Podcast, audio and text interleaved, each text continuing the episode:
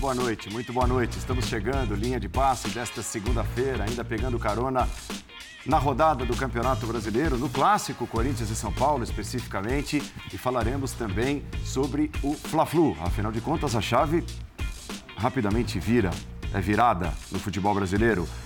Acabou ontem a rodada do Campeonato Brasileiro, começa amanhã uma rodada de fogo já de mata-mata de Copa do Brasil. Será tema no Linha de Passe, que vai para a primeira pausa e volta rapidinho. Eu volto conversando com os nossos comentaristas.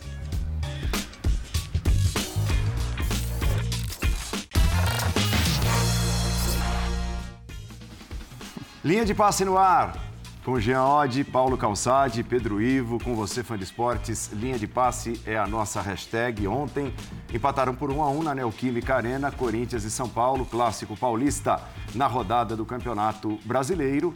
E Vanderlei Luxemburgo, entre outras coisas, depois do jogo, disse que o Corinthians precisava comemorar, que os jogadores podiam comemorar o empate por conta do momento vivido pelo time. Faz sentido, Jean? Tudo bom? Boa Tudo noite, bem. Paulo. Boa noite, companheiros.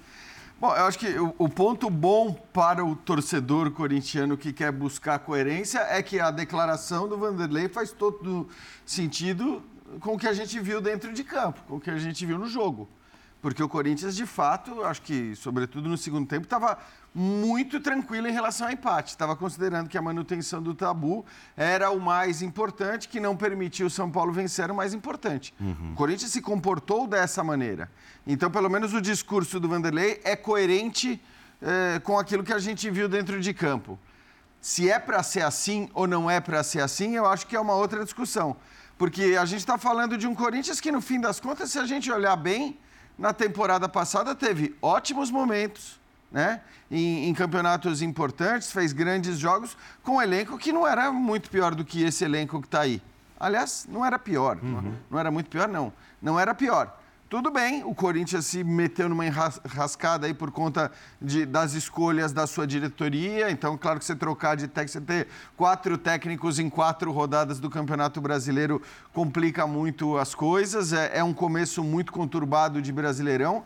Mas acho que a questão é, a gente vai discutir. Por que, que o Corinthians está nesse nível, que é um nível muito baixo de futebol jogado? É uma questão de elenco? Para mim, não é uma questão de elenco é, é uma questão mental, como disse o Vanderlei, uhum. pode ser uma questão mental. O quanto tem de questão tática também, é, pode ser que tenha. Não estou atribuindo ao Vanderlei, claro, por favor, ele acabou de chegar. Mas eu acho que a último dos motivos para você atribuir as fracas atuações do Corinthians hoje é a qualidade do elenco, que pode não ser elenco para ser campeão brasileiro, mas é para jogar muito mais do que está jogando e é para, num jogo em casa contra o São Paulo, ter, em geral, uma postura diferente do que a gente viu ontem. É, ontem, principalmente no segundo tempo, né, Pedro? E na reta final, ali acima dos 40 minutos, o que se via era um Corinthians encolhido é, não necessariamente bem postado, mas uhum. encolhido, com todos os 11 jogadores atrás da linha da bola e congestionando a entrada da área e tentando, assim, evitar os ataques do São Paulo de um jeito ou de outro. Tudo bem, Paulo? Um abraço a você, Calça, Jean, fã de esporte. Estou com o Jean, são duas visões. A leitura do Lucha, ela não é equivocada dentro do que o cenário se apresentou ontem e se apresentava já talvez durante a semana, de a grande importância era o Corinthians não perder, né? A escrita, não deixar que o tabu fosse quebrado, não para piorar todo esse cenário que já vive de caos, de falta de planejamento, de bagunça interna, você ainda perder essa escrita, esse tabu para o rival. Dito isso, o Vanderlei tem lá o seu ponto. Agora, ele não pode se agarrar e achar que isso é o grande valor do trabalho até aqui. Não é o único culpado. Talvez ele tenta também ali um, cara vivido, um cara esperto, sabe como conduzir sua narrativa e trazer sempre algum ponto positivo para algo que não está nada positivo, que é o trabalho do Departamento de Futebol do Corinthians. O torcedor tem que entender que foi ótimo, não perder, manter a escrita. Só que é pouco, é pouco para o Corinthians, né?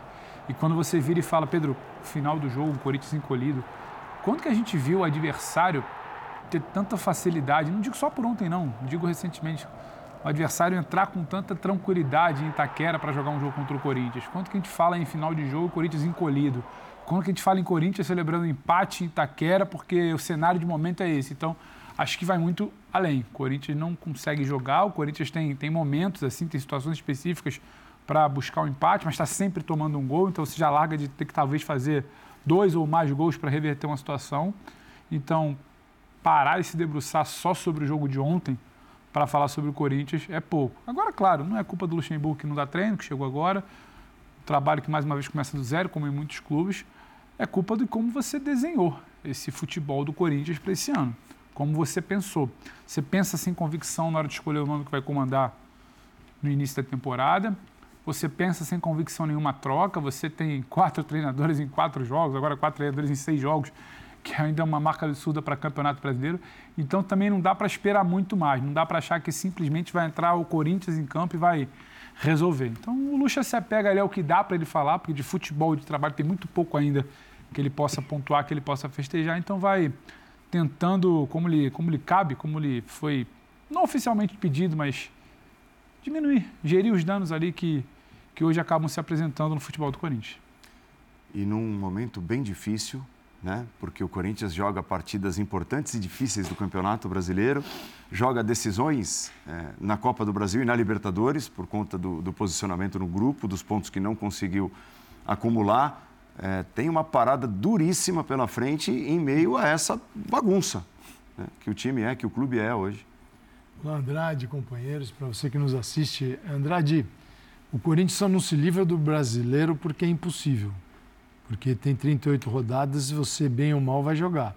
Hum. Mas há uma possibilidade muito grande do Corinthians se livrar da Copa do Brasil involuntariamente, mas Copa do Brasil é Atlético Mineiro.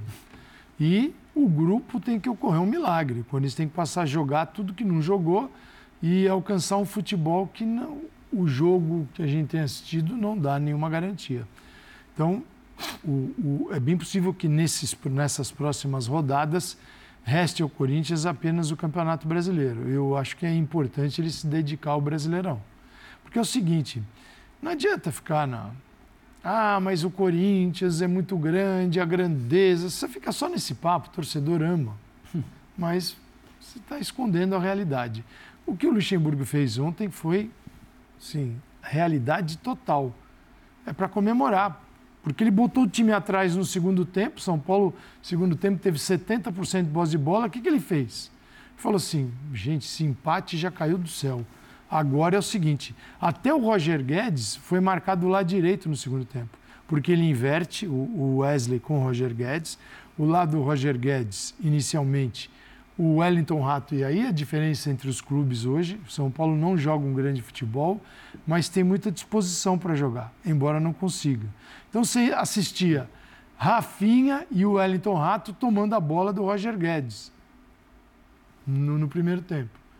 E o lado de, esquerdo do Corinthians vulnerável. Tanto o Corinthians toma o gol assim. Roger Guedes volta, vem por dentro, fazendo uma diagonal, e o Matheus Bidu fica em dois contra um. A bola vai no fundo, cruza gol. O Luxemburgo também, ele está sendo, acho que, inteligente nisso. Ele não vai condenar o Roger Guedes. Sim. Se você pegar todos os jogadores do Corinthians, qual é a melhor fase? Não, o, o, menos condenável desse momento é o Roger Guedes. Aí você vai pegar e condenar o cara. Aí você vai se livrar do último que pode salvar. Ou o único, porque os outros não estão no grande momento. Aí ele coloca o Roger Guedes no segundo tempo no lado direito, atrás da linha da bola, que é uma forma que o Corinthians tem adotado bastante para marcar, porque se ele subir, ele tem que levar o time todo e não há confiança nas costas da defesa, entanto que toma três Botafogo no momento que sobe todo mundo e toma um e toma dois. Fez o que foi possível. Por isso que ele falou para comemorar. Agora, eu não vejo diante desse cenário onde o Corinthians se agarrar para melhorar de uma hora para outra. Hum. Sim. até, jogo... pela, até pela sequência, né, Calçade? É. Porque eu acho que assim, se você considera, e até entendo considerar aí por conta do tabu que esse resultado foi bom por conta do tabu e por conta do que foi o jogo. Porque se tinha que ter um vencedor, era o São Paulo. Não vou nem entrar na questão de arbitragem, que eu acho que também está se exagerando demais na questão da arbitragem, mas eu acho que assim, o São Paulo jogou futebol para ganhar do Corinthians uhum. e não ganhou. E o Lucha considerou que é, o resultado foi um bom resultado. Aí a gente está vendo essa sequência. Quer, quer, dizer, você vai olhar para essa sequência Nossa. e vai dizer qual desses jogos é mais tranquilo ou é mais fácil do que o jogo é, contra o São Paulo, né, com o Corinthians jogando no seu estádio. Sinceramente, eu não vejo nenhum desses jogos como você podendo dizer, não, esse aqui é um jogo que. Então, assim, se o Vanderlei considerou um bom resultado um empate contra o São Paulo em casa, ele olha para essa sequência aí e ele possivelmente vai considerar cinco empates bons resultados. Então, eu acho que assim, é, é, eu entendo até a declaração dele pelo contexto do que foi o jogo, pelo contexto do Corinthians, mas aí, até pegando um pouco o gancho inverso, ou do São Paulo, a gente está falando de um São Paulo que nos dois primeiros jogos com o Dorival não jogou bem. Não jogou bem. O São Paulo uhum. começou jogando mal com o Dorival. Meteu 3 a 0 no América no primeiro jogo em que ele jogou mal. Uhum. Então, o futebol tem muito dessas coisas também. Você acaba, muitas vezes, tendo um resultado que nem reflete a partida que você fez. Para mim, isso vale muito para o que foi o primeiro jogo do São Paulo sob o comando do Dorival contra o América. Sim. Mas é indiscutível e é inegável que a partir dali, hum. talvez por conta também da tranquilidade, da confiança que o São Paulo conseguiu a partir dos resultados que teve, mesmo que fossem resultados é, sem refletir aquilo que houve dentro de campo, o São Paulo melhorou. E aí é engraçado, porque eu estou falando de dois empates nos uhum. dois últimos jogos.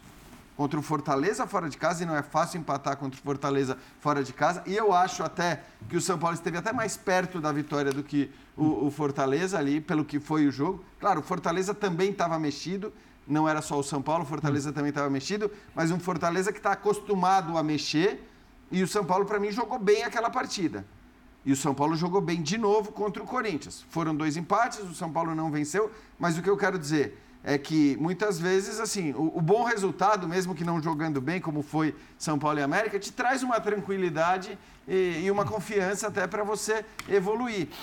Olhando para essa série de, de jogos do Corinthians e para o que o Corinthians está jogando, a conclusão é: o Corinthians vai precisar de muita sorte nessa sequência para conseguir adquirir essa confiança é, nela. E eu acho que assim o, o torcedor corintiano está fazendo essa ligação, né? Com os trabalhos recentemente iniciados, principalmente do vizinho, São Paulo, né? Que está dando. Não é nada, não é nada, você vê evolução né? de jogo a jogo, tá uma coisinha ali, outra coisinha aqui, mas o time vai evoluindo. E o Cruzeiro, por exemplo, que não é tão vizinho assim, uhum. mas é impressionante, porque se você analisar o elenco do Cruzeiro e até fazer uma comparação com o elenco do Corinthians, uhum. eu não sei se existe muita diferença e se tiver, talvez seja favorável ao Corinthians. Tem dois jogadores que o Corinthians dispensou. E, e o Cruzeiro... E o Vital. é favorável ao Corinthians o elenco. E eu vou falar dos jogos em que o Cruzeiro perdeu para o próprio Corinthians e para o Fluminense. Nos dois ele jogou bem. Uhum. Mas aí, mas aí Sem falar uma... nos que ganhou. Mas aí tem uma coisa lá que não tem no Corinthians, né? Treinador. É, é mais que treinador, é, é, uma ideia do que você quer. Porque quando tem aquele papo do Pesolano, que fica muito confuso, né? Ele já tinha dado sinais de ir embora, tinha comunicado internamente, o Cruzeiro já estava numa sinalização de procurar alguém. Você tinha uma linha de trabalho que você queria, que a turma lá do Ronaldo, da SAF, pensou. Pesolano sinalizou no final do ano se foi certo, se não foi, que ia ficar até o final do estadual, como saiu, para onde foi depois. Me parece muito um projeto interno da, da holding, como a gente pode chamar, da, da grande empresa do Ronaldo. Ele vai para outro posto avançado na Europa. Quem você vai buscar? O Pepa, ele guarda, ele não é idêntico ao Pesolano, mas ele guarda semelhanças com ideia de jogo do Pesolano. E quando tá. você vai ao mercado, não é o mercado aquela coisa. Quem Aleatório. Torcida, quem, a torcida quer? Quem eu consigo dar uma segurada na porta do CT? Quem eu consigo dar segurada ali no, no cara da base, no conselheiro, na, na, na organizada 1, na organizada 2? Como é que eu busco? Não, não. O Cruzeiro ele tinha uma linha de trabalho. Quem pode chegar mais perto do que a gente já vem fazendo aqui, com o elenco que a gente tem aqui? Ah, é o fulano, é o Pepa. O Pepa pode vir. Então ele também começa a implementar. Aí você está falando de trabalho, né? De busca, de adequação ao elenco, alinhar a expectativa também. Então, você tem uma linha ali para ser conduzida. Como é que você pode comparar o Corinthians com isso? Você começa repetindo o que você já fez ano passado, né? Não, porque tem que dar tempo ao Silvinho, três jogos.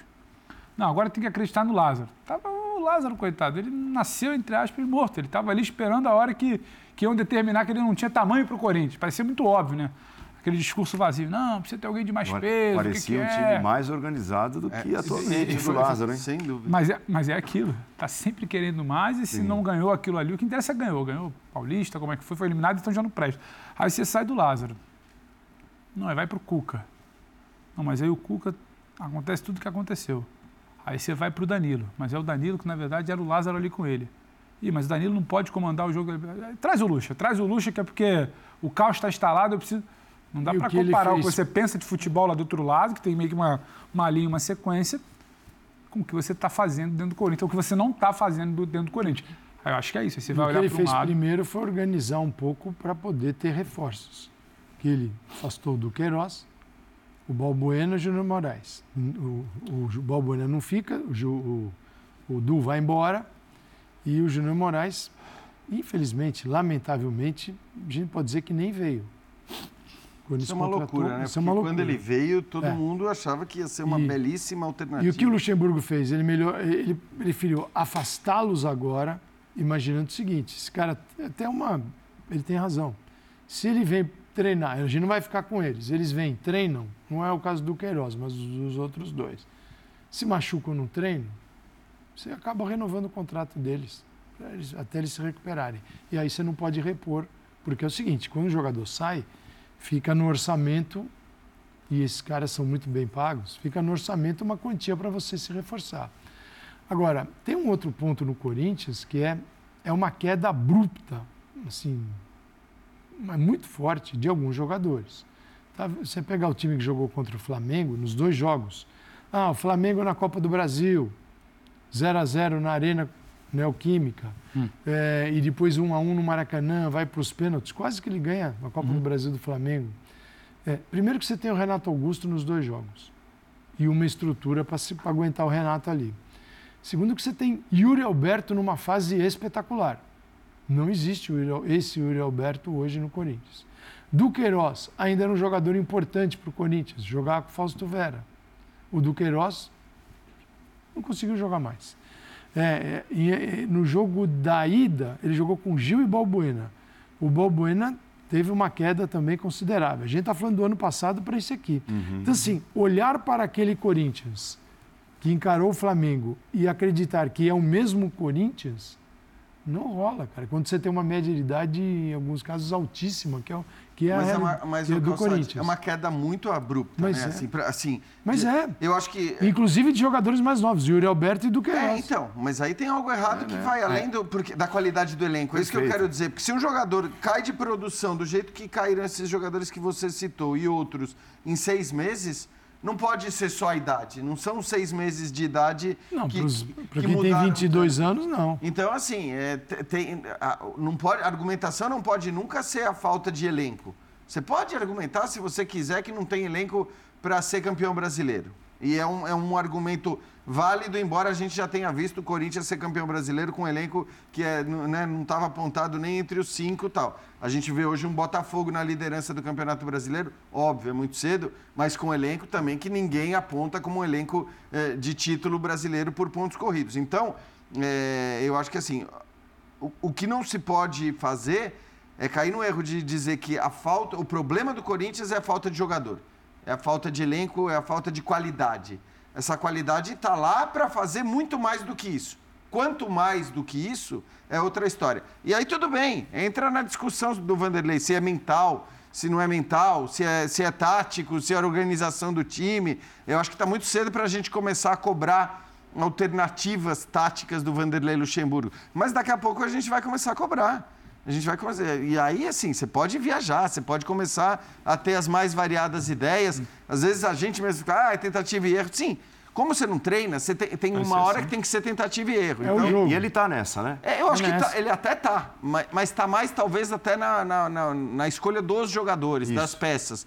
Por exemplo, ele pode daqui para frente, ou em algum momento, começar a jogar com três zagueiros, com o Fábio Santos pela esquerda. Eu me lembro sempre da atuação monstruosa que o Fábio Santos teve como zagueiro pela esquerda no jogo contra o Boca Juniors na Libertadores. Convenhamos, não é um jogo pequeno. Mas ele jogou com o Fábio Santos e Piton no, no, no Maracanã é, é, contra é, o Flamengo. Sim, ele jogou. Piton, que aliás o Corinthians negociou com o Vasco. Então, assim, eu acho que você tem, você tem depois caminhos para começar a buscar, para tentar é, encontrar soluções. Porque, repito, se tem uma coisa que eu não aponto como o problema do Corinthians é a falta de jogador pelo menos não é problema para o que a gente está vendo hoje, que é time na zona de rebaixamento. É, aqui nos corredores, né, tem lá, de repente você passa, tem o, o, o montinho dos São Paulinos, o montinho do Vasca, dos Vascaínos, o montinho dos flamenguistas.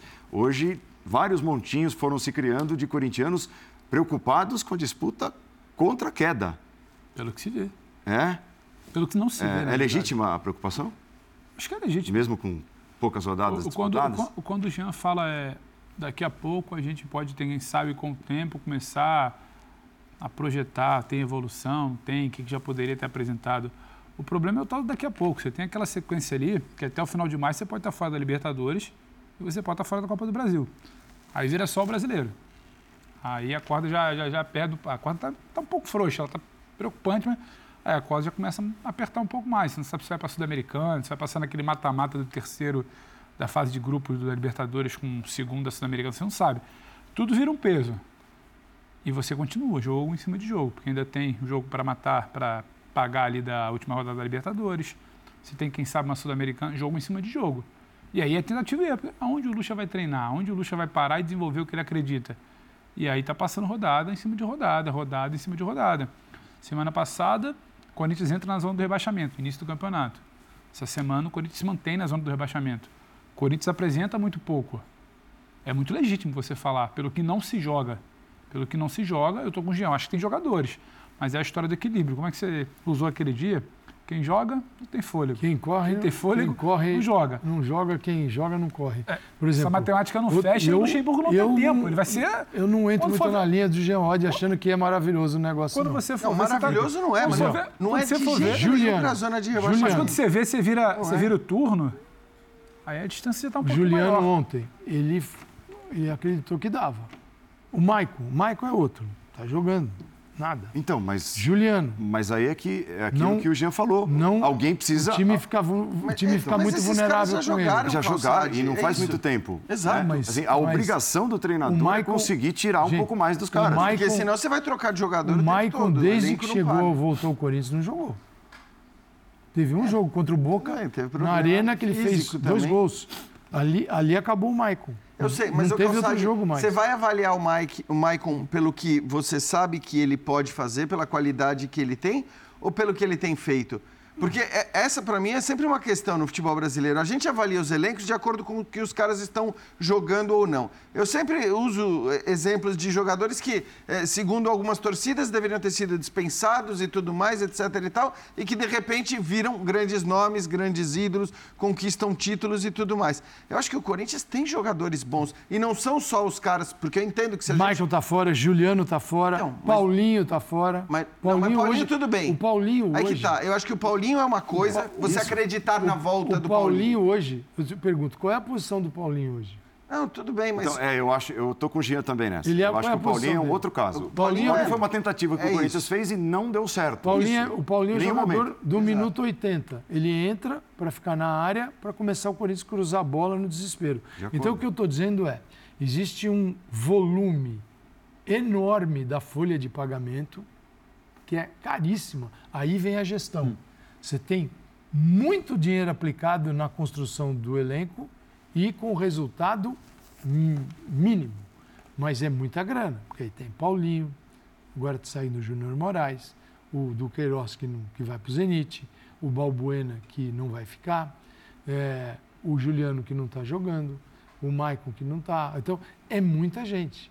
Não, mas você tem que recuperar os, é. que, os que seguem no elenco e que são bons. É. O Paulinho, eu concordo com você. Eu, eu o Paulinho, eu concordo que talvez eu não vejo sido... muitos recuperáveis. Eu vejo alguns, mas, mas assim... Não, é isso que eu não entendo. Porque eu acho que assim, os irrecuperáveis, eu acho que para mim, o Paulinho pode ser irrecuperável, porque de fato fazia tempo já. Ele chega meio que com, como uma incógnita, mais do que como uma certeza. Hum. E aí você pode até colocar, é, é forte o termo irrecuperável, mas você pode até desconfiar de que jogadores importantíssimos e enormes na história do Corinthians, como o Fagner e o Fábio Santos, não vão voltar a ser o que já foram. De acordo. Eu, eu acho, eu acho que você necessita de uma engrenagem. Eu acho que você necessita. Anos, tem tem um meio do caminho aí para mim, já. Eu acho que você necessita de uma engrenagem.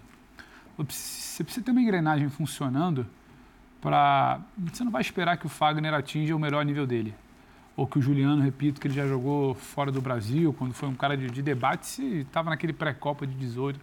Eu acho que você não vai ter mais isso. E o Corinthians, quando contrato, sabe isso. O Paulinho, longe do melhor Paulinho. Então, para você pensar ali momentos desses caras dentro do elenco, eu acho que você precisa ter uma engrenagem claro, minimamente ajeitada para você, em algum momento, ter o melhor do, do, Juliano que ele pode dar naquele momento. O Fagner, que ele entregue, seja do meio para frente. Mas você, você não tem engrenagem nenhuma. Então você fica esperando que o Fagner resolva com uma qualidade que sozinho não vai, que o Juliano desenvolva uma bola de um setor do campo que ele vai. Ah, porque o Juliano com o Rony no início do Paulista, em algum momento do Paulista, o Juliano com o Rony foi um, uma coisa ali que funcionou. Muito específico, não tem um Juliano que você vai começar a falar. O Fábio Santos precisa ter uma engrenagem azeitada para ter talvez essa atuação que a gente fala lá do. Então, é muita coisa que a gente está precisando ajeitar para acomodar, para potencializar esses caras. Eu não vejo o Corinthians se ajeitando no básico. Então, tudo bem, é, é, mas é Então, isso. por isso eu não consigo ver O muita problema é o evolução. básico, Organização não é o- o- o defensiva, que é o que dava títulos ao Corinthians. Como é que está a organização defensiva do Corinthians hoje? Não existe. Não, Não hoje existe. não tem. Ele sai atrás todos os jogos. Então, se tiver um pouco mais de organização defensiva, talvez o Gil não faça o que fez ontem, Exato. tentar dar um bote numa Mas é bola cruzada é- e cair gente, sentado. Mas Isso é, vale é a engrenagem para esse cara não ser. Isso vale para todo mundo, porque alguém aqui discute a qualidade técnica do Yuri Alberto? Não. Eu acho que não. Não. Acho que ninguém discute que ele é um bom jogador. Pode, que nível de bom jogador, tudo bem, é outra discussão. Porque às vezes também aqui surge aquela coisa do, do especialista e o seu olhar que quer ser tão apurado para dizer esse cara vai ser o atacante da seleção brasileira, não sei quando. Não, talvez não seja para tanto. A gente, agora, que o Yuri Alberto não é um jogador com, com enormes limitações técnicas, ele não é. E olha o que ele não está jogando no Corinthians. Então, assim, é Yuri Alberto, é Roger Guedes, é Maicon. São os caras mais veteranos que têm qualidade e que mostraram qualidade no ano. Acho que até o Fagner já mostrou bem menos na temporada passada. Mas, assim, você tem peças. E mais os jovens que também, acho que a gente já falou muito aqui, dos jovens que poderiam ser soluções para o Corinthians, se não o tempo todo, é, entrando durante os jogos. Então, assim, cara, peças você tem.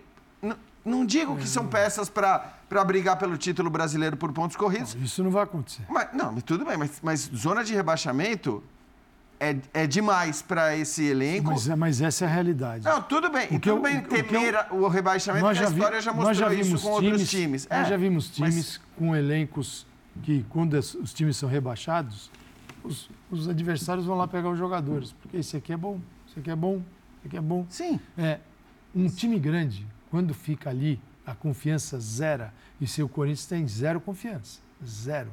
Você vê isso no jogo. Ponto do treinador falar, comemorem o empate e botar o time para jogar atrás no segundo tempo em casa, porque ele sabia o que poderia acontecer. Você imagina se hoje a discussão fosse São Paulo quebra um tabu desde a inauguração da Arena Corinthians. Como é que estaria a vida dos jogadores e do Luxemburgo? Mesmo indo para a zona do rebaixamento, o torcedor falou assim, mas não... Ele olhou para o tabu e falou Prese- assim... preservou um orgulho ali que pre- resta. Preservou o, o, o A que resta, o pontinha mínimo. resta. E aí, você tá bom, você joga com o Yuri Alberto e Roger Guedes. Aí você põe Fausto Vera e Maicon. E se você colocar dois jogadores de beirada, quem é que organiza o meio de campo? Como é que a bola chega nos dois à frente? Não chega. Se você tira um jogador de beirada e coloca o Juliano, muda a construção. O Corinthians fica com volume no meio de campo, se articulando. Isso não foi visto no jogo de ontem.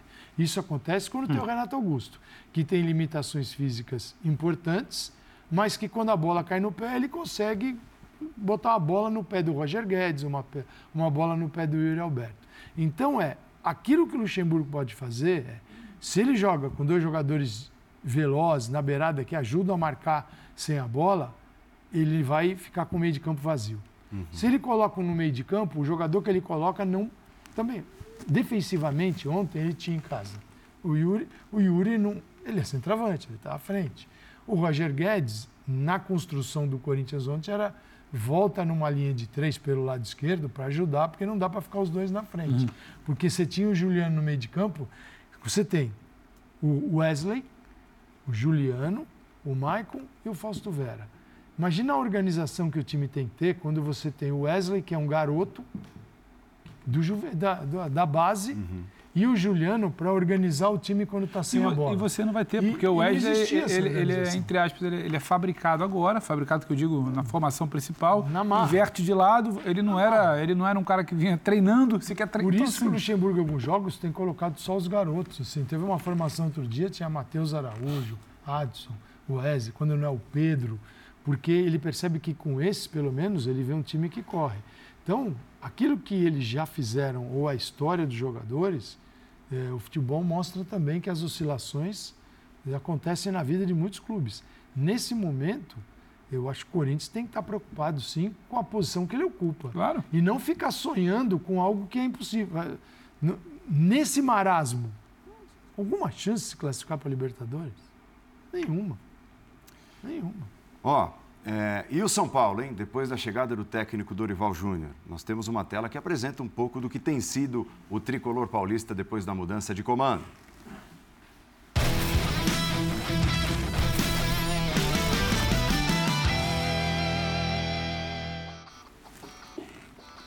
Aí está o São Paulo com três vitórias, quatro empates. Eu acho que o que chama atenção é ali, né? Dois gols sofridos nesse período. O São Paulo já, já protagonizou atuações muito ruins, né? mesmo vencendo o América, como é. vocês citaram.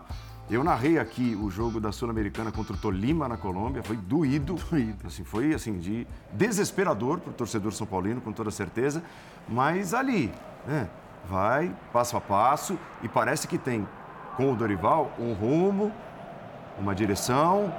É, ele estabelece é, dentro de determinados períodos prioridade, porque ele foi para um jogo dificílimo contra o Fortaleza fora de casa, poupando alguns, alguns caras importantes pensando nesse jogo. Defesa nesse, inteira, praticamente. E nesse jogo ele foi melhor que o Corinthians, é quer isso. dizer, de certa forma deu certo, apesar da vitória não ter vindo. É. Então, assim, parece o São Paulo com um rumo. É isso. Parece que o Dorival sabe o que está fazendo. É, onde esse saber o que está fazendo vai levar o São Paulo, a gente vai ter que esperar para saber. Mas é isso. Eu repito, eu acho que essa, até quando a gente pega os números num recorte muito pequeno, você pode ter muito do acaso ali nos números, né? Os próprios dois gols tomados apenas, talvez tenha muito do acaso pelo que foi uh, uh, uh, caminhão de oportunidades criados pelo América naquele jogo. Mas ainda que tivesse sofrido os gols naquele jogo, foi o primeiro jogo do Dorival. Então, o que eu acho muito legal para o torcedor do São Paulo é olhar para a sequência desses jogos e perceber que houve uma evolução. Porque, para mim, você olha para os dois últimos jogos e você pode elogiar o São Paulo. Eu vi muita gente colocando num, num mesmo balaio de atuação, é, como quem diz, ah, o jogo foi ruim, Corinthians e, e São Paulo não tem comparação para mim o que a gente viu no clássico, né? Eu acho que o São Paulo jogou muito mais, o São Paulo esteve muito mais perto da vitória. E, repito, não estou falando de arbitragem, estou falando de jogo mesmo, de oportunidades criadas, do quanto o São Paulo chegou, do quanto o São Paulo quis e acreditou que poderia chegar a esse resultado. Então, assim, é, é o que a gente fala. Às vezes os resultados, mesmo que venham sem grandes atuações, como aconteceu no comecinho do, do Dorival, ele ainda está no comecinho, mas ali nas primeiras partidas, te trazem uma, uma tranquilidade, uma paz para trabalhar, que sobretudo no futebol brasileiro é, muito, é uma, algo muito valioso. Sim. E não estou falando que o Dorival, obviamente o Dorival não seria culpado por nada, o Dorival não seria xingado pela torcida, não seria pressionado nem nada. Mas se não fosse com ele, seria com outras figuras, do clube, do elenco, é, e é assim que as coisas funcionam. Não existe clube grande no Brasil é, com uma sequência de quatro, cinco jogos ruins sem sofrer algum tipo de pressão. E pressões que, em geral, atrapalham. O São Paulo não tem sofrido essas pressões desde que o Dorival começou a trabalhar. E eu acho que a gente está vendo o resultado disso é, nas, nos últimos jogos. Para mim, o São Paulo fez um, um, um belíssimo jogo ontem e fez também, diante das circunstâncias, um bom jogo contra o Fortaleza na penúltima rodada. Acho que tem uma diferença também. É, eu não achava o trabalho do Rogério essa tragédia toda, essa coisa que você pega e fala, não tem nada, vai ter que começar do zero para tudo. São características diferentes do Dorival. Tem outro fato que eu acho que pesa. O Dorival, quando ele chega ao São Paulo, é aquela disputa, né? Quem, quem se movimentasse antes ia pegar o Dorival, que é o então campeão da Libertadores e o atual campeão da Copa do Brasil e um nome que eu acho que todo mundo imaginou que em algum momento ia se recolocar no mercado, porque alguém ia demitir treinador em abril, maio, como sempre acontece. Então, tem um pouco de paciência da chegada do Dorival. Ó, cara ganhou Libertadores e Copa do Brasil. Se não der certo no início também, não é só culpa dele. O cara não é cego de bola. Tem um clube ali. Tinha alguma coisa ali do trabalho do Sene. É, acho que são questões diferentes, o que o Ceni pensava para esse ano, que o Dorival começa a construir e por dentro, com gente chegando, com bastante gente chegando para construir. Só que é um cenário bem diferente do Corinthians, por exemplo. O Corinthians você não viu em nenhum momento na transição ali, quando sai o Lázaro, oh, mas vai carregar isso aqui, isso aqui está funcionando. A gente falava, o time não cria, o time não joga, o time é desequilibrado, você não tinha nada para pontuar. Isso aqui, talvez o Fausto Vera, talvez o Fausto Vera, muito assim, por alguns momentos, só, e a, eterna espera pelo Renato Augusto, nada mais, porque o Yuri não funcionava, o Roger era uma coisa só ele, buscar, jogava o campo inteiro. E parece que onde, onde a bola estava, ele ia buscar para tentar fazer alguma coisa. Então, não tinha exatamente lá muitos elementos para você aproveitar. O Dorival, acho que não. E aí eu tô com o Jean. Um 3 a 0 em estreia, sabe? Não tem nada melhor que bola para dentro, para é respirar. Claro. Aí o 3 a 0 estreia, aí o time não perde. Aí você cria uma sensação de que aquela espiral negativa de, pô, joga bem, mas empata, joga bem, mas perde, ficou um pouco para trás. Você respira, né? Chegada no CT é diferente. O trabalho do jogador é diferente. O jogador entra em campo com um outro peso. A torcida começa a ter uma paciência que talvez ela não tivesse sem resultado. E você olha para o jogo de ontem, quem jogou para vencer, quem jogou para sair de lá com vitória, quem jogou para criar, talvez falta um pouco mais de refino ali para botar a bola para dentro, não só pelos pênaltis ou lances, que eu acho que isso aí já, já é discussão passada, falar de bola. Foi São Paulo. Uhum. E quando você vê a construção do, do primeiro gol, muito, muito se fala, né? E vai, roda e gira. E toca para um lado, e paciência, acelera para o outro, espera, atrai marcação, sabe que o Roger não vai acompanhar, o Rafinha passa, o jogador está posicionado ali com até muito espaço, né? Defesa do Corinthians, muito espaço para quem domina dentro de uma área para finalizar, como foi no caso daquele gol. Se tem criação, não é algo aleatório só de motivação, de boa fase, a bola está entrando, então foi no abafa. Então acho que dá para diferenciar um pouco o que é o São Paulo hoje do que não tem sido o Corinthians. Quantos gols mesmo ele tomou, o Dorival? Dois. Dois, né? Dois. Então é São Paulo que tem mais disposição para marcar, transpiração, organização do Dorival, ele tomou dois gols. É, contra o Curitiba quando, e Corinthians. Quando você não encontra isso, o adversário, o adversário toma gol todo jogo e depois é. tem que correr atrás do placar. Perfeito. É, tem coisas que o futebol não, não esconde. Ó, Fla-Flu nesta terça-feira, com direito à linha de passe logo depois, Copa do Brasil, né, o, o, o retrato recente desse duelo foi a decisão do Campeonato Estadual do Rio, com o Fluminense sobrando. De lá para cá, o Fluminense manteve a sua estabilidade, e aqui é um elogio, né, claro. né, porque é, em meio a essa estabilidade, o time está a dois pontos da liderança do campeonato, enfiou cinco no River e tudo mais.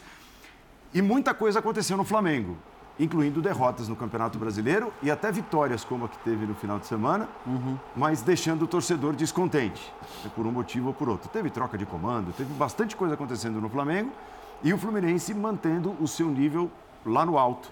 Né, e os resultados do futebol têm mostrado isso. Que tipo de Fla-Flu podemos esperar para essa terça-feira na largada do mata-mata envolvendo os dois, esses dois enormes do Rio? um Fla-Flu divertido, eu diria. Esse é o primeiro, o primeiro adjetivo que eu usaria, divertido. Né? Não só porque se trata de um Fla-Flu, com as duas torcidas, com, com tudo que significa um Fla-Flu, mas pelo que são os jogos dos dois times. E aí acho que assim, os jogos do Fluminense muitos são divertidos por mérito do Fluminense, né? Pelo que, pelo que a ideia de jogo do Diniz, pelo que a gente está cansado de falar, pelo que o time produz ofensivamente, pelo volume de, de jogadas é, de ataque e tudo mais. E os do Flamengo têm sido divertidos, eu acho que por méritos e deméritos. Então, assim, muito claro, são, são, bons porque tecnicamente não tem jeito, você tem jogadores de altíssima qualidade e agora com a volta do Arrascaeta isso tende a se acentuar. Então, o Flamengo sempre, você pode esperar do jogo do Flamengo uma jogada espetacular, um gol espetacular, um lance eventualmente bem trabalhado lá no ataque, mas também os jogos do Flamengo têm sido, entre aspas, divertidos hum, pelo quanto o Flamengo concede aos seus adversários. É assim, o Flamengo vem de duas vitórias. E são duas vitórias que, para mim, o Flamengo jogou mal. É, até o jogo contra o Goiás, para mim, que muita gente elogiou, você não pode deixar o Goiás finalizar 14 vezes contra o seu gol. Um time como o Flamengo jogando em casa. Então, é um Flamengo que ainda oferece muito espaço para o adversário. Foi assim contra o Goiás. É... mas aí o Goiás não tem a qualidade que tem o Fluminense para botar a bola para dentro. O jogo contra o Bahia foi pior ainda. Acho que foi uma, uma atuação muito ruim do Flamengo.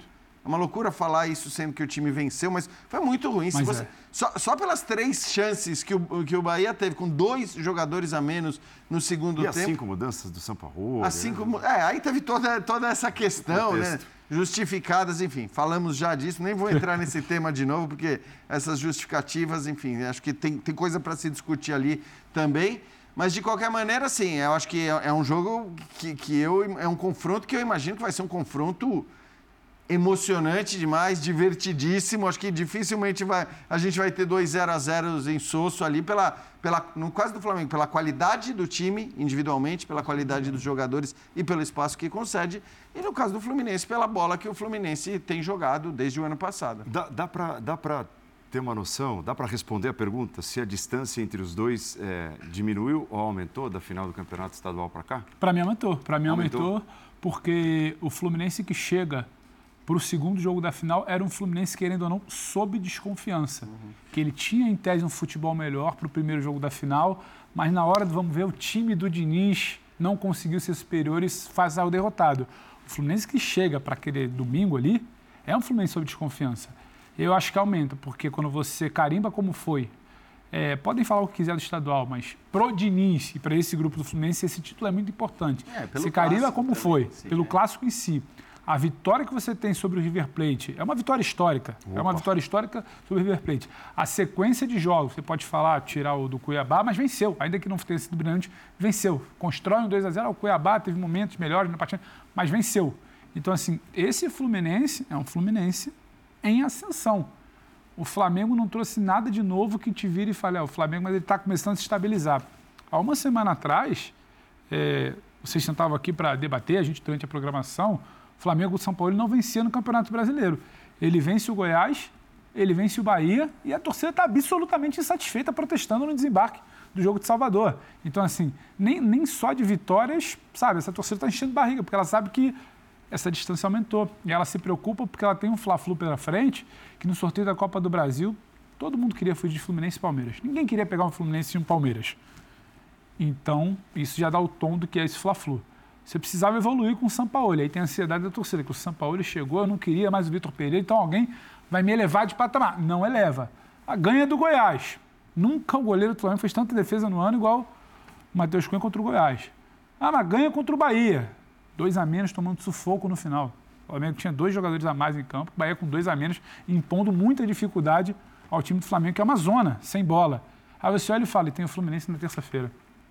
Olha o que, que os caras estão fazendo, o que, que eu não estou fazendo, eu não consigo fazer desde o estadual. Então a distância aumenta. Isso não quer dizer que o Fluminense vai passar, que vai ser 3 a 0 amanhã. Tá aí o exemplo do jogo de ida.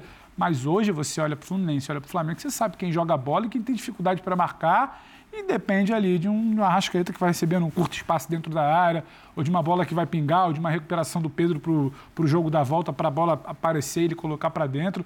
Porque o que, o que diz o campo do estadual para cá, eu vejo uma distância até maior. É, a gente vê um norte no trabalho do, do Sampaoli, é, evoluindo de ali luneta, passo a passo. Luneta.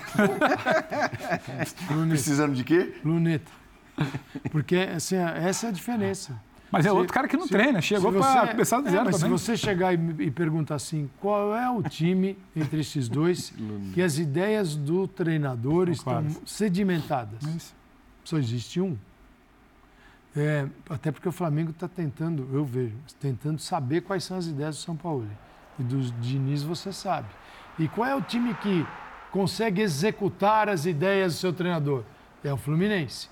E aí eu estou com o Pedro. Assim, uma coisa é esta avaliação prévia, a outra é o jogo.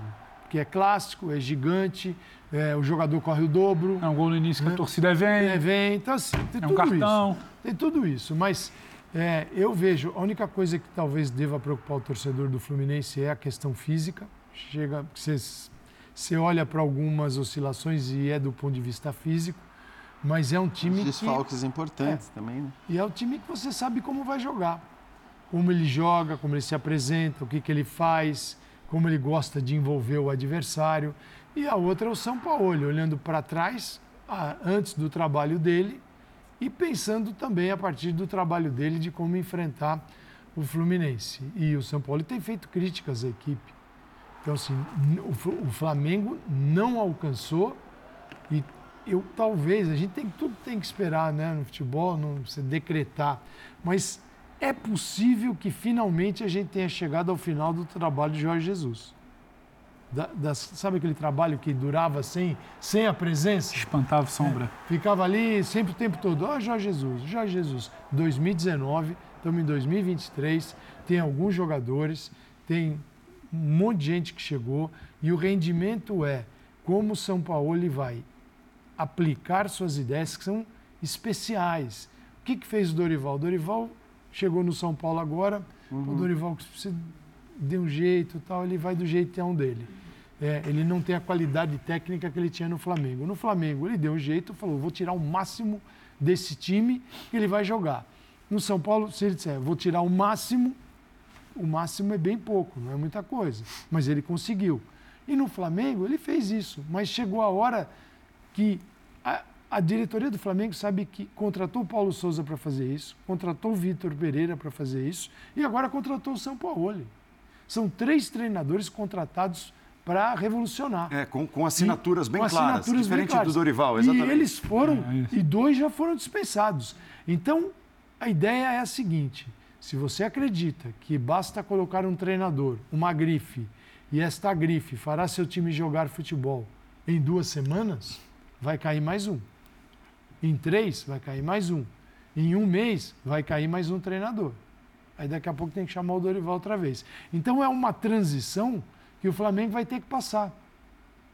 Talvez dolorida, muito mais do que ele gostaria, mas está ocorrendo uma transição. E o São Paulo, ele é do tipo que não está nem aí, né, cara? Se vão gostar, se não vão, né? Tem gente, não tem? Está esperando um bom dia, não é verdade? Até hoje, vai, imagina se ele está preocupado com, com outros aspectos. Né? É assim que funciona. É, é, possível a gente imaginar, é, por tudo o que foi dito aqui, por todos os ingredientes, até o jogo sob controle do Fluminense? E o Flamengo reagindo mais, tentando neutralizar o Fluminense, Eu o jeito boa, de jogar do Fluminense. Boa questão, boa é, questão. Então, é, eu acho que é possível porque o Fluminense tem mais capacidade de fazer. Não porque essa seja a intenção do Fluminense Flamengo. e não seja a intenção do Flamengo. Uhum. É possível que os dois queiram fazer isso. Mas Agora, só um consiga. Mas só um consiga. Por tudo que o Calçade falou, é, seria até mais normal que o, o, Fluminense conseguisse fazer isso. E acho que a gente até viu no próprio jogo contra o Bahia, eu estou falando do primeiro tempo, é, que foi um jogo muito aberto, com chances dos dois lados.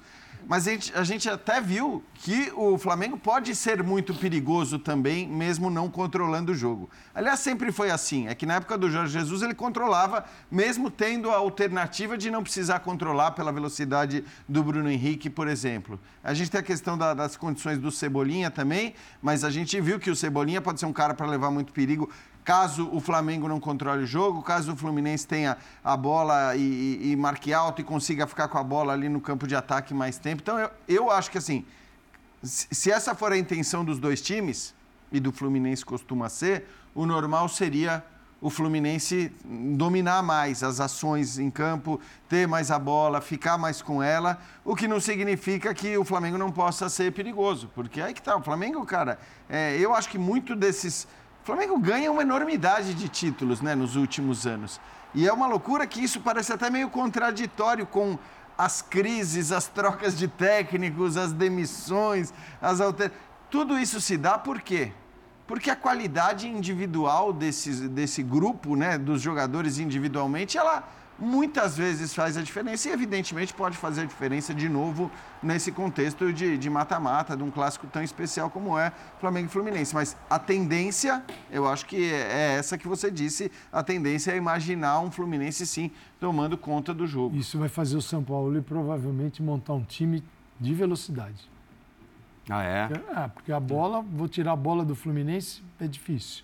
Ele tem que tirar defensivamente falando, mas encarar o Fluminense igualar na posse, isso é muito difícil, só as circunstâncias do jogo. E quem gera dificuldade para o Fluminense recentemente é quem é. estica com mais qualidade, então, quem é. tem mais velocidade para se escapar. E, e até engraçado... O Fluminense ainda dá, é, apesar de todo o belo futebol que joga o time do início, o Fluminense ainda dá alguns espaços nesse aspecto. É verdade. E, e, e não é algo pontual, não. É verdade. É aquela Isso... coisa tal trocação. Ele dobra a aposta é característica, e o Diniz fala muito isso. Eu tenho essa característica, a gente vai ganhar sim. O Cruzeiro foi um grande exemplo, né? O Cruzeiro jogou assim, explorando a velocidade. É, é, Aliás, essa é a cara do time exatamente. do Cruzeiro. É, o Fortaleza, ainda, ainda que fosse um Fluminense modificado, no segundo tempo não era, o Fluminense, o Fortaleza também.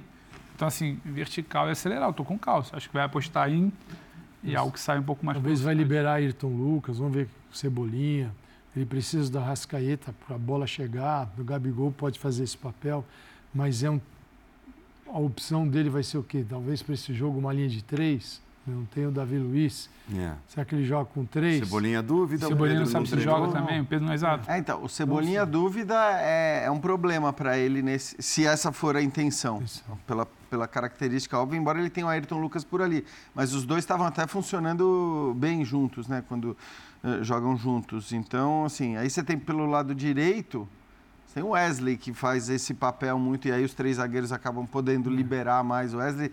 Você teria o Marinho, mas o Marinho não, não parece ser. Só nos primeiros, no, no, início. É, exato. Depois o São é, Paulo deu uma desistida. Né? Até, até a gente comentava aqui, pô, ele já conhece o Marinho, ele conhece o Vidal, é. ele conhece o Gerson, ele está se apoiando nos é. caras, né, Gerson, que já viu jogar. Gerson formou ali uma espinha dorsal. Isso aí já está começando a ficar. Já ficou para trás, né? E aí ele conheceu o Vidal e o Marinho nessa fase e falou assim: não vai é, dar. Não, não, não, são meus meninos. Não vai. Ele, eu acho que ele fez o correto. Conhece, deu oportunidade, vai que o jogador né, muda, mas é um Flamengo que precisa de velocidade, de recuperar a bola, é, pela característica do Flu, mas de organização do Fluminense e a busca do Flamengo por ela, e não encontrou. E não tem jogado bem. Então a gente está falando de jogos mata-mata. Isso vale para. A gente se falou do Corinthians no outro no início, se uma coisa é você enfrentar o Atlético em mata-mata. É isso. Seguinte, tentar sair do Mineirão com empate. Uhum. A coisa é mata-mata para o São Paulo. E é não ver a classificação. Isso, os dois pensam nisso, mas o Diniz tem mais segurança, que é não perder a classificação no primeiro jogo. Uhum. Mas o Diniz tem segurança. Ele, ele, sabe como o time dele joga, uhum. o time sabe o que o treinador quer. E o São Paulo, ele, ele tem desconfianças em alguns ainda, em alguns jogadores, os jogadores ainda não assimilaram tudo. Então, o comportamento é de mata-mata. Isso pode gerar algumas surpresas. Acho que a final do estadual, nesse sentido, vai fazer com que qualquer que seja o resultado, é, é ninguém se considere classificado para a próxima fase. Acho que enfim, ficou essa lição. Só constatar que o Fluminense, né, curiosamente, no jogo contra o River, quando ele tinha os dois caras rápidos pelo lado, ele talvez tivesse até inferioridade em relação ao jogo. É, é verdade. Contra o River. E aí é depois, quando o Keno se machuca, o Diniz tem que fazer uma substituição forçada e escolhe o Lima, né, mudando até bem a característica do time em relação ao Keno. Ele até teria opções mais agudas ali para manter. Mas, e ali ele, ele vira completamente o jogo, não só no placar, mas em relação ao que a gente viu dentro de campo. Né? Então, assim, é, é interessante também a gente notar que é, o, o, Fluminense não vai ter o Keno, né?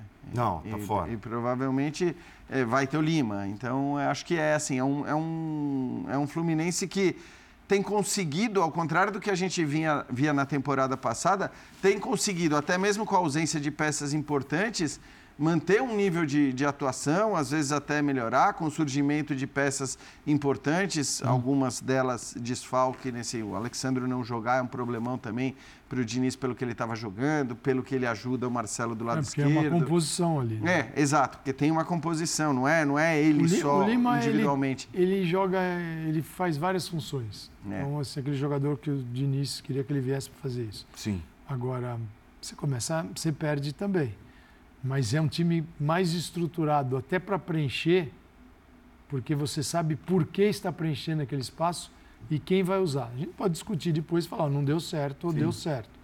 Mas no caso de São Paulo, ele está tentando alcançar um rendimento.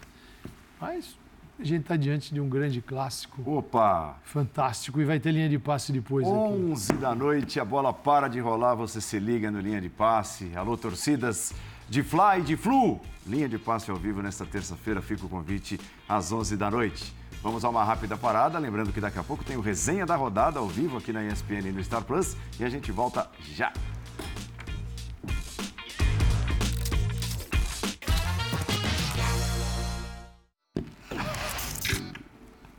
É, tem Liga Europa, UEFA Europa League na quinta-feira, valendo vagas na final da competição. Vamos ver, Leverkusen e Roma. A Roma venceu o primeiro jogo por 1 a 0. Então nós temos três classificações romanistas e mais uma com vitória. Né? Três com empates, 2 a 2, 1 a 1, 1 a 1 e mais o do Paulo Calçade, que vai além. Entende vai muito. vencer por dois, não. Entende Tem um muito. colega nosso que vai pagar até uma cerveja para mim. É. é. nós tivemos empate neste primeiro jogo. Agora a partida de volta na Espanha. Eu acho que a Juventus vence lá e se classifica. Pedro Ivo acha que dá Sevilha, pelo mesmo placar, 2 a 1 um. Jean e Calçade em cima do buraço. Aquele penaltizão. Um penaltizinho maroto. É. Quem ganha nos pênaltis? É, Juventus. Quem ganha nos pênaltis, Calçade? Sevilha, que é o Real Madrid da Liga Europa. Quinta-feira as emoções para você curtir nos canais ESPN e Star Plus.